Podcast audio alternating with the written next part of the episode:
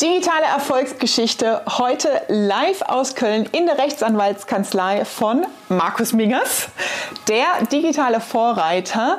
Wie das Schritt für Schritt geht, für dich in den digitalen Erfolg zu kommen, erfährst du in diesem Content-Blog. Unternehmerfreiheit. Der Business Talk mit Prozessexpertin Nummer 1, Katja Holzei. Mehr PS für dein Unternehmen. Heute aus Köln bei Markus Mingers, aus meiner Meinung Star-Anwalt in Deutschland. Und wir sind heute hier zum Thema Prozesse, um einmal natürlich über dein Business zu sprechen und vor allem, du bist für mich so diese Vorzeigefigur für perfekte Prozessoptimierung. Eieiei. wir holen gleich aus, warum. Ja, aber ähm, das ist so, wie du es mir erzählt hast, ja, wie ihr das aufgesetzt habt und mit dem Ergebnis, was man jetzt hier auch sieht, ja, was wir haben, ähm, was man in der Unternehmerfreiheit am Ende da rausholen kann. Deswegen bin ich heute hier. Also vielen Dank für die Einladung, Markus. Ich freue mich total, dass das geklappt hat. Und erzähl doch einfach mal, ähm, also wieder von welchem Prozess ich jetzt spreche, wie ihr diese Prozessoptimierung eigentlich angegangen seid. Das ist jetzt schon ein paar Jahre her. Ja, ne? Also erstmal danke für die Blumen. Ich hoffe, ich kann dem gerecht werden.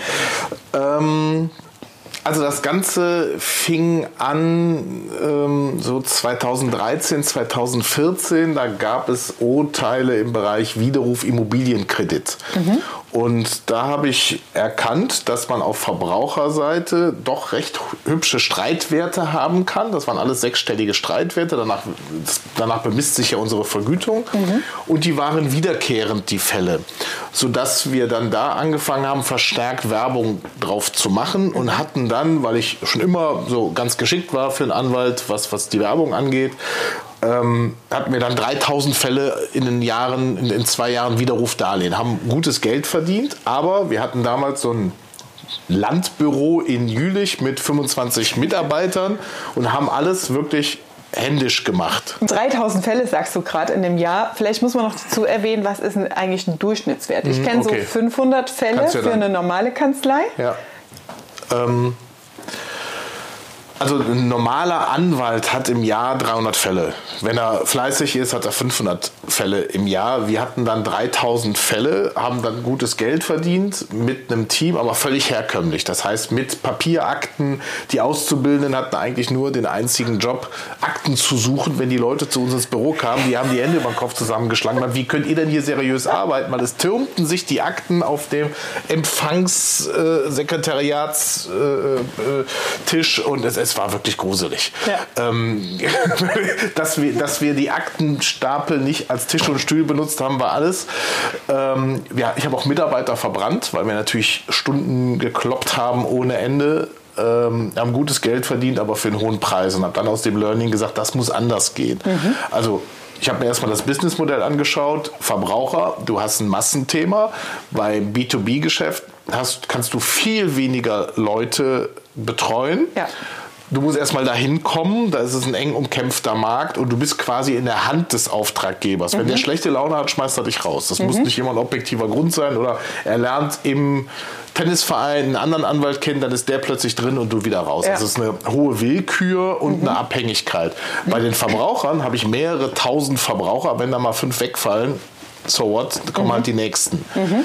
Wichtig ist, ähm, dass ich einen Streitwert habe, dass ich Geld verdiene, dass ich eine sichere Rechtsmaterie habe mhm. und wiederkehrende Themen. Mhm. Dann kann ich skalieren. Das habe ich erkannt und habe dann, dann kannst du es auch irgendwann digitalisieren, wobei ich damals gar nicht wusste, was das Wort digitalisieren heißt. ähm, um erstmal den Aktenstapeln Herr zu werden, haben wir dann angefangen, digitale Akten ähm, zu führen. Das ist jetzt, ich glaube, sechs, sieben Jahre her. Das war aber vor Einführung der offiziellen E-Akte. Ja, ja, klar, ja. weitaus. Das ja. war 2015 haben mhm. wir damit angefangen. Das heißt, letztendlich bestand es aus einem Dokumentenmanagementsystem und einem mhm. Hochleistungsscanner. Mhm. Haben halt alles, was dann irgendwann Cut gemacht und gesagt, ab jetzt nur noch ähm, äh, digitale Akte, mhm. haben den Posteingang gescannt ähm, und wir mussten uns alle umgewöhnen und digital arbeiten, weil es ist schon als Anwalt, du hast schon mal eigentlich ganz mhm. gerne ein Stück Papier und willst drauf rumkritzeln und so, also es ist schon ein Prozess. Ja.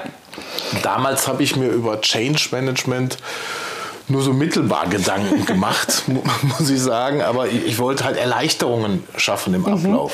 Mhm. Ähm, ich übersetze das mal vom Ablauf, was der Markus gerade gesagt hat. Das erste ist, ähm, für sich im Produktportfolio, das, was du mit der Menge, mit dem Volumen gerade erklärt hast, rauszufinden, welches meiner Produkte und meiner Abläufe ist es denn wert, wo ich eine sehr hohe Frequenz habe, ja. an wiederkehrenden Tätigkeiten zu standardisieren. Ja, ja? Das ist der, der Schritt, der vorher überhaupt da ist ist. Ja. Das zweite Thema ist, was du halt mitbringst als Unternehmer natürlich, ist der enorme Drive und diese Zielgenauigkeit. Ja? Dieser Antrieb, entweder aus dem Schmerz heraus, ja. wo du sagst hier, hm, ich habe Leute verbrannt, ist blöd gelaufen, ja? oder halt aus einem Antrieb heraus sagen, ich will das einfacher machen mhm. und da muss es eine Lösung geben. Ja? Ohne zu sagen, okay, was sagt jetzt die Theorie, sondern einen Weg zu finden, um dein Ziel zu mhm. erreichen. Mhm. Das heißt, du hast sehr klar im Kopf gehabt, was will ich denn haben als Ergebnis. Absolut. Absolut. Ne? Und dann in die Umsetzung zu gehen. Genau, also ähm, was ich zu Beginn unterschätzt habe, ist der Change-Prozess eben bei auf, auf Mitarbeiterebene. Mhm ähm, habe dann gemerkt, dass ich die Leute überfordere damit, mhm. weil die halt, ne, das, das war in Jülich, Mindset ist eher bewahren, mhm. Äh, das waren sehr treue, loyale und gute Mitarbeiter, aber ebenso vom Mindset her, ich kenne das so, so mache ich das schon immer und mhm. jede Veränderung ist mit Schmerz verbunden und macht mir ein bisschen Angst mhm. aufgrund äh, Angst vor Überforderung. Das ist, ist ganz normal. Ja. Ähm, und ähm, habe dann angefangen, die Leute einfach transparent mitzunehmen. Das heißt, wir haben äh, regelmäßige Bürobesprechungen gemacht. Einmal im Monat habe ich angefangen, eine Bürobesprechung zu machen, so eine Vollversammlung vor allen Mitarbeitern, vom mhm. Auszubildenden über die Rechtsanwaltsfachangestellte zur Hilfskraft, Anwalt, alle waren dabei, war eine mhm. Pflichtveranstaltung. Und ich habe den versucht, meine Vision zu präsentieren und die Schritte dahin und wo wir gerade stehen. Also ich war extrem transparent. Perfekt, ja. Und das, das ist ja das, warum viele oft nicht verstehen, warum muss ich überhaupt eine Vision haben. Ich habe die ja im Kopf. Ne? Ja. Aber das Team auf so einem Veränderungsprozess Absolut. mitzunehmen, das ist das A und O. Ne? Hast du das dann aus einem eigenen Antrieb gemacht oder hast du einen Experten dann dazu geholt für diesen Veränderungsprozess? Also das zu begleiten, kommunikativ? Ähm, nein, da habe ich keinen. Also ich bin ja selbst, also ich, ich habe so, so, ein Motto lebenslanges Lernen und ähm, habe mich da natürlich viel mit beschäftigt, mit dem mhm. Bereich Change Management, mhm. im Bereich Kommunikation. Ja. Ich habe auch zig Ausbildungen in dem Bereich gemacht und habe dann, dann, selbst einen, ähm, ja, einen, einen, Plan entwickelt, eine mhm. Strategie mhm. entwickelt, wie ich die Leute mitnehme. Also durch die, die, Nutzen herausarbeiten, dass sie ein einfacheres Arbeiten haben, dass sie mehr leisten können in, in geringerer Zeit, mhm. dass wir es auch nicht übers Knie brechen müssen. Also wichtig ist nicht irgendwie sklavisch an irgendwelchen Zielen da fest festzuhalten, sondern das muss so ein, ein fließender Prozess sein. Man mhm. kann es nicht erzwingen. Mhm. Und man muss auch offen gestehen, wenn man den Weg geht, dann muss man den auch konsequent gehen ja. in der Digitalisierung und dann war es auch so, dass wir eine Fluktuation in der Mitarbeiterschaft hatten. Das musste in Kauf nehmen, weil für manche ist es einfach nicht, die wollen es nicht und du kannst die auch nicht zwingen. Aber wenn das dann dein Weg ist, sind alle eingeladen, den Weg mitzugehen, das Neue zu lernen. Aber manche wollen halt nicht, können nicht. Und dann musst du halt, also ich habe bestimmt die Hälfte der Mitarbeiterschaft ausgetauscht im Laufe der Jahre. Markus, ich äh, könnte einen Kniefall vor dir machen. Ja, ja das, also, das, ist, das ist halt genau das, ja, was meine Kunden auch oft erleben. Ja, mhm. Weil man, man setzt sich mit dem Content auseinander, man hat da so eine Vision und dann verlässt man ja selber auch diese Komfortzone. Ja. ja und man reflektiert dann und erkennt auch auf einmal, da habe ich vielleicht eine Fehlbesetzung. Man schaut sein Team, seine Strukturen komplett anders an, wenn man mhm. systemisch und auch auf den digitalen Weg bringen will. Und das, was du gerade beschreibst, ja, dieses vom Mindset her zu sagen, okay, das ist meine Vision, das ist mein Ziel. Und ich bin bereit für dieses Ziel zu sagen, das ist mein Boot, wir fahren auf die Insel und wer will, kann in das Boot einsteigen. Die 50 Prozent nehme ich mit und die anderen bleiben da genau. und orientieren sich anders um. Absolut. Und das, das bringt so einen Change-Prozess mit sich, weil diese Performance im Team, ja, wenn man prozessorientiert arbeitet, ist ja das, was dir den Schub im Unternehmenswachstum Absolut. gibt. Ne? Absolut. Ähm, und wir sind dann den nächsten Schritt gegangen ich habe bis dahin immer mit externen IT-Lern gearbeitet mhm. und habe aber gemerkt, das, was ich brauche, ist ähm, ein Programm, der exakt meinen Workflow abbildet. Mhm. Das gibt es aber nicht. Also Anwaltssoftware, der Anwaltsberuf ist ja so mit der konservativste, den es gibt. Und genauso konservativ wie der Beruf ist auch die Anwaltssoftware. Also, ist, ich ne, kenne da einige. Ja, und die versuchen diesen Change-Prozess und der ist ja, sehr problematisch. Es ist äh, gruselig, ähm, sodass ich irgendwann entschieden habe, ich mache es selber. Ähm, habe mich dann informiert, habe mit, mit äh, IT-Lern gesprochen, mit Systemhäusern. Das erste war klar, ich brauche Budget. Mhm. Das heißt, ich bin zu meiner Bank gegangen, habe einen Businessplan geschrieben. Ich habe gesagt, ich möchte gerne die erste und größte digitale Kanzlei Deutschlands sein.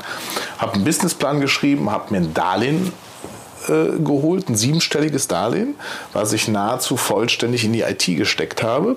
Hab, bin dann dazu übergegangen, habe intern Programmierer angestellt, also keine externen, sondern mhm. interne und habe dann quasi wieder von vorne angefangen, weil ich gemerkt habe, dass ich von Prozessabläufen, ich dachte, ich hätte Ahnung davon.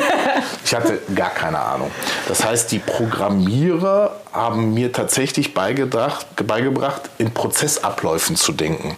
Wir haben dann einen Business Case herausgenommen. Das war dann so damals der Nachfolger aus diesem Darlehensgeschichte. Das waren damals Lebensversicherungen. Sehr komplizierter Workflow leider. Und wir haben dann angefangen, mit dem ITler den Workflow zu entwickeln. Ich habe dann, um die Leute mitzunehmen, Projektteams gebildet. Mhm. Kurzer Boxenstopp. Wenn dir gefällt, was du hörst, dann abonniere den Podcast und teile ihn mit deinem Business-Netzwerk. Vielen Dank und schon geht's weiter. Ähm, hat die Leute also mitgenommen. Also wer Lust hatte, der war in dem Projektteam mit dabei. Wir bauen eine eigene IT, wir bauen einen eigenen Workflow und der ist ja wieder unterteilt aus mhm. verschiedenen mhm. Meilensteinen und da gab es verschiedenste Projektteams aus allen Bereichen der mhm. Kanzlei, aus jeder äh, Berufssparte und Ebene. Also Rechtsanwaltsfachangestellte, Anwälte, Vertrieb, alle waren mit dabei. Wir sind immer noch bei 20 Mitarbeitern plus ITler dann. Ja? Also wir genau. sind immer noch im Kleinunternehmen. Ja, genau, ne? genau. Das ist jetzt fünf, sechs, sieben Jahre her. Ja. Ähm, und dann habe ich angefangen mit dem ITler den Prozessablauf runterzuschreiben. Wir haben Wochen gebraucht und irgendwann war so eine große Bürotür voll mit Klebern. Post-its. Post-its erstmal und danach mit Strukturbäumen. Wie kompliziert so ein Ablauf ist. So vom, der hat gesagt, bitte beschreib mir jedes Detail. Da kommt ein Mandant was, oder da kommt ein Interessent, ein Lied sagt man ja heute. Was macht ihr dann, damit der zum Mandanten wird? Was passiert dann? Ist der Rechtsschutz versichert? Ist dies und jenes? Bis hinten zur Berufung. Mhm. Was das für Schritte sind, das ist unglaublich. Ja. Und das haben wir erstmal aufgeschrieben. Und dann haben wir beim Aufschreiben natürlich schon direkt, dann war das nächste Projektteam, den Prozessablauf optimiert und gesehen, meine Güte, was machen wir da? Doppelungen, Sachen, die gar keinen Sinn ergaben ähm, und haben den Prozessablauf optimiert und kürzer und schneller und effektiver gestaltet. Haben ja. da schon mal Welten auch mit der analogen Arbeit. Kannst du es in Prozent rechnen? Bei mir ist so ein ähm, Erfahrungswert bis zu 38 Prozent mehr Marge kannst du rausholen, wenn du so eine Prozessoptimierung machst aus einem Ist-Prozess mhm. und dann guckst, dass du es verschlankst. Ne? Also, dass du mm, vom Hebel her da wirklich ein. Konntet ihr das messen in irgendeiner nee, Form? Nee, also ich, in der Zeit gemessen? In der Zeit gemessen hat es also bestimmt 25 Prozent Zeitersparnis gebracht. Mhm. Allein nur, dass wir auch damals noch analog das Ding, also analog, wir hatten damals äh, natürlich eine digitale Akte, aber das ist ja kein digitales Arbeiten. Ja. Äh, wir hatten ja nur die Akte und dann wurde ganz normal herkömmlich gearbeitet. Ähm, und dann haben wir halt mit dem ITler angefangen und haben dann angefangen von ganz vorne bis hinten einmal den Workflow zu bearbeiten. Und das war schon mal so der erste große Schritt. Dann sind wir halt dadurch auch gewachsen, gewachsen und gewachsen. Dann kam der Business Case Dieselabgasskandal. Und meine Erkenntnis war immer, der Anwalt von morgen, der arbeitet nicht nur digital, sondern der Anwalt von morgen verspricht seinem Mandanten eine erfolgsorientierte Vergütung, was bei uns berufsrechtlich extrem schwierig ist. Deswegen mhm. habe ich eine Prozessfinanzierungsgesellschaft gegründet. Mhm. Der Anwalt von morgen arbeitet, benutzt Legal Tech. Das heißt, der hat einen digitalisierten Workflow, ähm, sehr eng auch am Mandanten mit einem großen Markt. Also der Markt ist nicht nur zum Beispiel Jülich und der Kegelclub und der Tennisclub und der Fußballverein, sondern ich habe einen bundesweiten Markt. Und der Anwalt von morgen hat einen Vertrieb. Der muss dafür sorgen, dass er ähm, Mandanten bekommt. Mhm. Sodass dann im Laufe der Jahre hat sich das dann weiterentwickelt. Vom Prozessablauf habe ich mehrere Gesellschaften gegründet. Ich habe jetzt mittlerweile zwei Vertriebsgesellschaften, eine Vermittlergesellschaft, einen klaren Strukturvertrieb mit 26.000 äh, Vertriebspartnern bei uns. Wow. Ähm, wir haben eine. 26.000. Ja, wir haben eine, ne, da sind Geschäftsführer, bei der Anwaltskanzlei bin ich schon lange nicht mehr Geschäftsführer. Ich habe da eine sehr, sehr gute Geschäftsführerin, die da mhm. äh, das operative Geschäft leitet.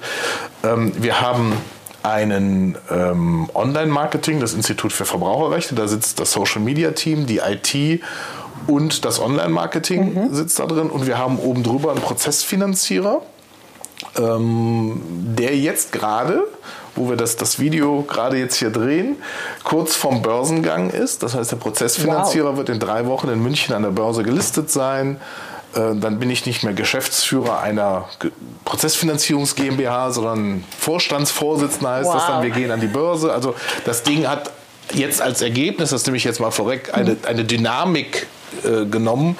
Wir arbeiten mit englischen Hedgefonds, die investieren in den Prozessfinanzierer, die bezahlen den Vertrieb, der Vertrieb bringt die Fälle und die IT, die wir gerade neu aufsetzen wieder. Also mhm. wir haben so einen kompletten Relaunch gerade. Ähm, die IT sorgt mit den Mitarbeitern dafür, dass wir mittlerweile Zehntausende von Fällen hier durchschleusen können. Wahnsinn. Ja. Wie viele Anwälte hast du inzwischen? Äh, wir haben insgesamt knapp 100 Mitarbeiter und 13 Anwälte. Wobei sich bei uns der Beruf des Anwaltes völlig verkehrt hat. Also bei uns arbeitet kein Anwalt wie ein herkömmlicher Anwalt mhm. oder teilweise. Ähm, ich muss da ein bisschen ausholen. Mhm. Also bei uns ist der Workflow mittlerweile so, wir haben halt zwei Mandatsquellen. Das mhm. ist einmal der Strukturvertrieb und einmal Online-Marketing. Mhm. Da kommt ein Lead rein. Dann haben wir ein Team, das, die sind vorne, das sind Callcenter, die hybrid arbeiten als Sachbearbeiter. Die prüfen Richtigkeit, Vollständigkeit der Unterlagen und äh, machen auch Telefonvertrieb mhm. für uns. Ähm, vorne kommen die Unterlagen rein, dann läuft eine OCR-Software drüber mhm. und dann zieht es beim Abgaskanal zum Beispiel aus dem Kaufvertrag und Fahrzeugschein die wesentlichen Daten raus, mhm. sodass wir danach prüfen können, wir nennen das Matching. Bist du betroffen vom Abgasskandal? Ja, nein. Dann kriegst du eine freundliche Mail, bist betroffen, dein Schadensersatzanspruch ist so und so hoch.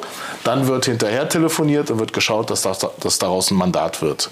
Wenn wir ein Mandat haben, wird dies übergeben an die Kanzlei.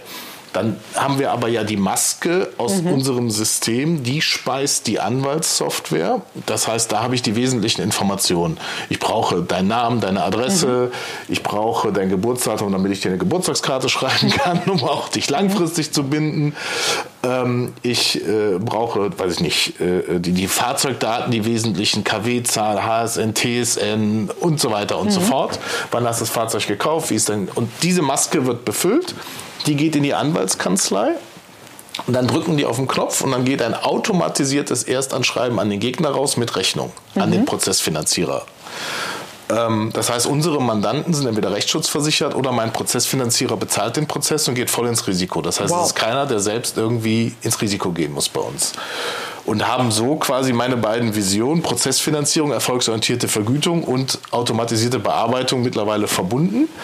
Ähm, dann haben wir ein automatisiertes Erstanschreiben, dann kommt die Ablehnung der Gegenseite, dann drücken wir auf den Knopf und dann haben wir in, ich behaupte mal, 10 Sekunden eine 30-seitige Klageschrift. In 10 Sekunden maximal, 30 maximal, Seiten. Maximal. Wir, also, ne, wir sind jetzt hier im Endresultat.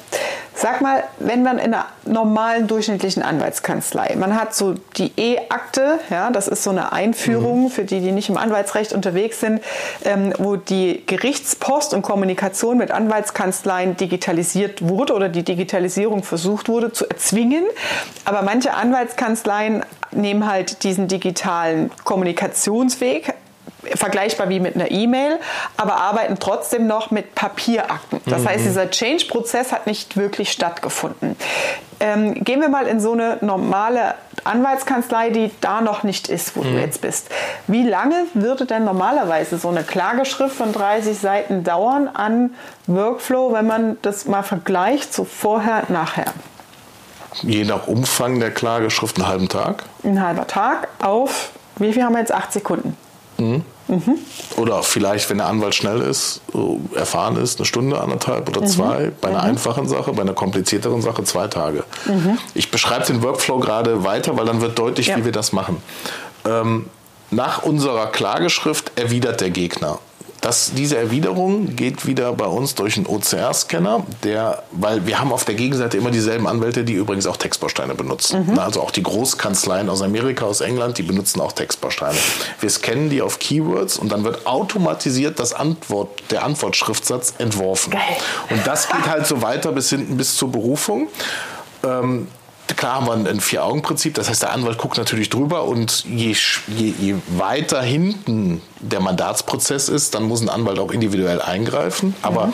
die Hauptarbeit unserer Anwälte liegt zum einen vorne im Vertrieb, zu schauen, dass da die richtigen Daten sind. Das heißt, ich als Prozessfinanzierer habe Investoren, die sagen, Mingas, wir finanzieren dir den Rahmen mhm. mit, Kick, mit definierten Kick-Out-Kriterien. Diese Kick-Out-Kriterien übertrage ich in die IT und die Anwälte müssen dafür sorgen, dass das fachlich quasi richtig aufbereitet ist. Um ein Beispiel zu nennen, beim Abgasskandal gibt es gerade in Deutschland 56.000 Dieselfahrzeuge, das ist eine Liste. Diese wird einmal bearbeitet, welcher nimmt der, welcher wird finanziert vom Prozessfinanzierer, welche nehmen wir als Rechtsschutzversicherer und welche als Selbstzahler. Mhm. Das wird definiert, einmal von den Anwälten und die müssen die ständig up-to-date halten, mhm. weil sich ja ständig was tut. Da kommt das Kraftfahrtbundesamt, ruft was zurück und so weiter und so fort. Mhm. Haben Urteile erstritten. Das heißt, da haben die einmal die Arbeit, um natürlich die IT zu füttern, weil die ist nur so gut, wie wir sie füttern und mhm. da brauche ich die Know-how-Träger. Und dann sind die Anwälte für uns ganz wichtig. Man nennt das heutzutage Knowledge Manager. Das heißt, die Anwälte durchforsten den ganzen Tag Urteile, mhm. die es so gibt in Deutschland, zum Beispiel Sie Business Case Abgasskandal, ah, ja. okay. und erstellen und optimieren Textbausteine. Das heißt, wir okay. haben für wir haben Tausende von Textbausteinen. Das heißt, ich bleibe beim Beispiel Abgasskandal.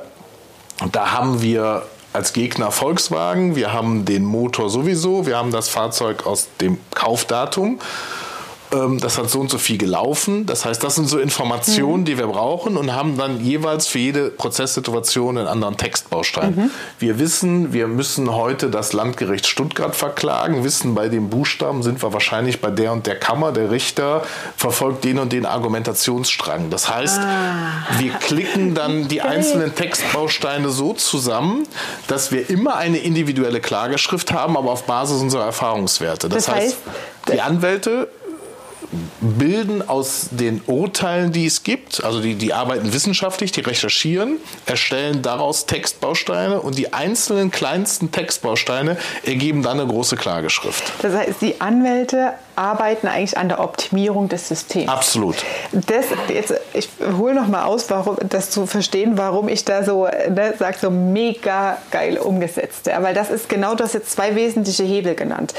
Das eine, was viele unterschätzen, ist die Energie, die in diesen Anfängen von Prozessen steht. Ne? Weil die Fehlerkurve, wir suchen immer hinten tauchen die Fehler auf in mhm. den Prozessen, in den Ergebnissen und wir suchen dann immer nach, was müssen wir optimieren. Ja. Aber die Quintessenz liegt da darin, genauso wie du es gerade beschrieben hast, in den ersten 10, 20 Prozent der Prozessschritte mhm. da exakte maximale Perfektion reinzusetzen, um den Aufsatz und den Durchfluss und damit die Fehlerquote hinten raus zu reduzieren. Ja? Das heißt, du hast am Anfang exakte Genauigkeit der Daten, der äh, Kriterien, die zu erfüllen sind, damit hinten Absolut. keine Fehler passieren und das du immer, schneller durchläufst. Das sind bei uns immer interdisziplinäre Teams vorne. Mhm. Das heißt, ich habe auch interne ITler, Programmierer angestellt. Das heißt, da sitzt ein Programmierer aus technischer Sicht, der sich das anguckt.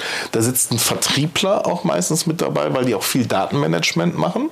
Weil, ich meine, du kannst dir vorstellen, wir kriegen, äh, wir arbeiten viel mit, mit, mit großen Unternehmen, die uns ihre Fuhrparks schicken, ihre Fahrzeugflotten. Dann hat so ein Unternehmen schnell mal 2.000, 3.000, 4.000 Autos. Wenn du 4.000 Autos bekommst, sind das 8.000 Dokumente. Mhm. Und die müssen natürlich gemanagt werden. Und das, wir haben, ich habe extra einen Mitarbeiter bei uns eingestellt, der aus dem Fuhrpackmanagement kommt, ähm, der da die Sprache auch der Kunden spricht und weiß, wie Datenmanagement mhm. funktioniert. Das heißt, wir haben einen ITler, wir haben einen Fuhrpackmanager, der Datenmanagement kann und wir haben natürlich einen Juristen dabei. Mhm. Und diese drei sorgen vorne dafür, dass die Systeme extrem genau sind. Also das ist wirklich Kleinstarbeit. Da darf, wenn du statt einen Punkt oder statt einem Komma einen Punkt hast, kommt hinten ein falsche, falscher Wert raus bei der Klageschrift. Das heißt, das kann enorme Auswirkungen haben. Das ist super wichtig. Ja, das ist halt wirklich was, ähm, was viele halt unterschätzen. Ja? Diesen Anfang der Prozesse. Wie ja. geht der Auftrag überhaupt rein? Wie kommt die Anfrage rein? Wer ist meine Zielgruppe? Das wirklich genau zu definieren,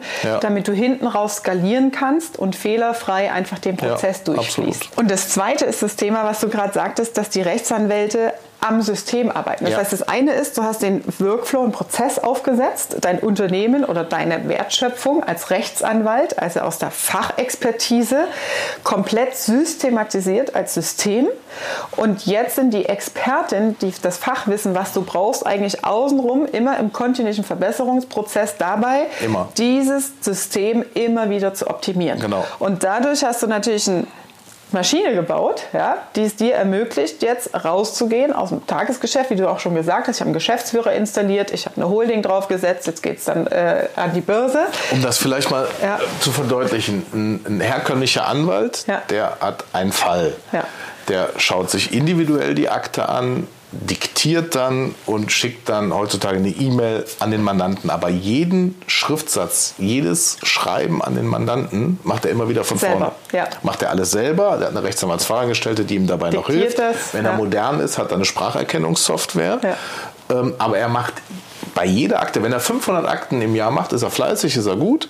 Ähm, dann macht er aber 500 individuelle Schriftsätze. Pro Akte macht er vielleicht fünf Schriftsätze oder vielleicht auch sogar mehr, aber fünf, dann macht er 2500 Schriftsätze individuell im Jahr. Mhm. Und wenn er im nächsten Jahr einen vergleichbaren Fall hat, fängt er wieder von vorne an. Ja. Der, der kann sich vielleicht erinnern, dass er den Fall Ähnlich. mal gemacht hat mhm. und legt sich die Papierakte daneben, wenn er modern ist, vielleicht auch die digitale Akte, aber er diktiert es wieder von vorne. Ja.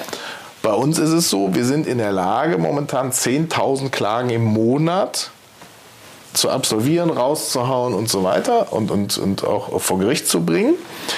Ähm, und wir erstellen einen Schriftsatz einmal, mhm. also so ein Textbaustein, der ist aber perfekt. Mhm. Das ist bei uns immer quasi so eine, sind, die Anwälte sitzen einmal in der Woche zusammen und besprechen sich inhaltlich, wissenschaftlich, wer hat wo was gesehen, was mhm. machen wir strategisch, welche Erfahrungen haben wir gemacht. Das ist also immer so ein Gremium, was da tagt und auf dieser Basis werden immer wieder die Schriftsätze, die Textbausteine erneuert. Mhm. Da wird ein Klageschrift einmal erstellt, mhm. aber diese Textbausteine benutzen wir halt tausendfach, mhm. weil es halt identisch ist. Und das ist halt der, der Unterschied in der, in der Effektivität. Ich mache nicht dieselbe Sache immer wieder von vorne, ja. sondern alles, was wiederkehrend ist, das ziehe ich vor die Klammer und benutze es auch immer wieder, mhm. sorge aber dafür, dass es aktualisiert ist und immer besser wird aufgrund der Erfahrungswerte. Mhm. Und das ist der, der jetzige Prozess, dass wir immer wieder dranbleiben, immer wieder optimieren, die Leute schulen, die Mitarbeiter mitnehmen und, und die, die Anwälte von uns sind so Freaks geworden mittlerweile, die dann so einen Blick haben, ah, da ist was gekommen, habt ihr schon gesehen. Dann haben wir WhatsApp-Gruppen und hier habt ihr das, da könnte man das machen und das ist geil und dann können wir das nochmal optimieren mhm. und jetzt haben wir es rund. Also das ist so die Dynamik, die dann irgendwann ist, entsteht. Also wenn man es mal von außen betrachtet, ist es ja mega geil, wie du das System aufgebaut hast. Ne? Und jetzt, der, wo wir alle mittlerweile, dank Lockdown auch zum Teil, in der digitalen Welt angekommen sind und verstehen, wie wichtig das ist, sich mit sowas auseinanderzusetzen, auseinanderzusetzen. Du hast ja einen Vorsprung von ein paar Jahren, als du das aufgesetzt hast. Ja? Das war Teil 1 des Interviews mit Markus. Im Teil 2 geht es um die Unternehmerfreiheit. Wie sieht denn heute dein Leben aus in der Unternehmerfreiheit? Wie schafft man das, dahin zu kommen? Also sei gespannt und merk dir Teil 2 vor. Das war Unternehmerfreiheit. Der Business Talk mit Prozessexpertin Nummer 1, Katja Holzhey. Du willst keine Folge mehr verpassen, um dein Unternehmen mit PS auf die Straße zu bringen? Dann abonniere jetzt den Podcast und folge Katja auf Instagram.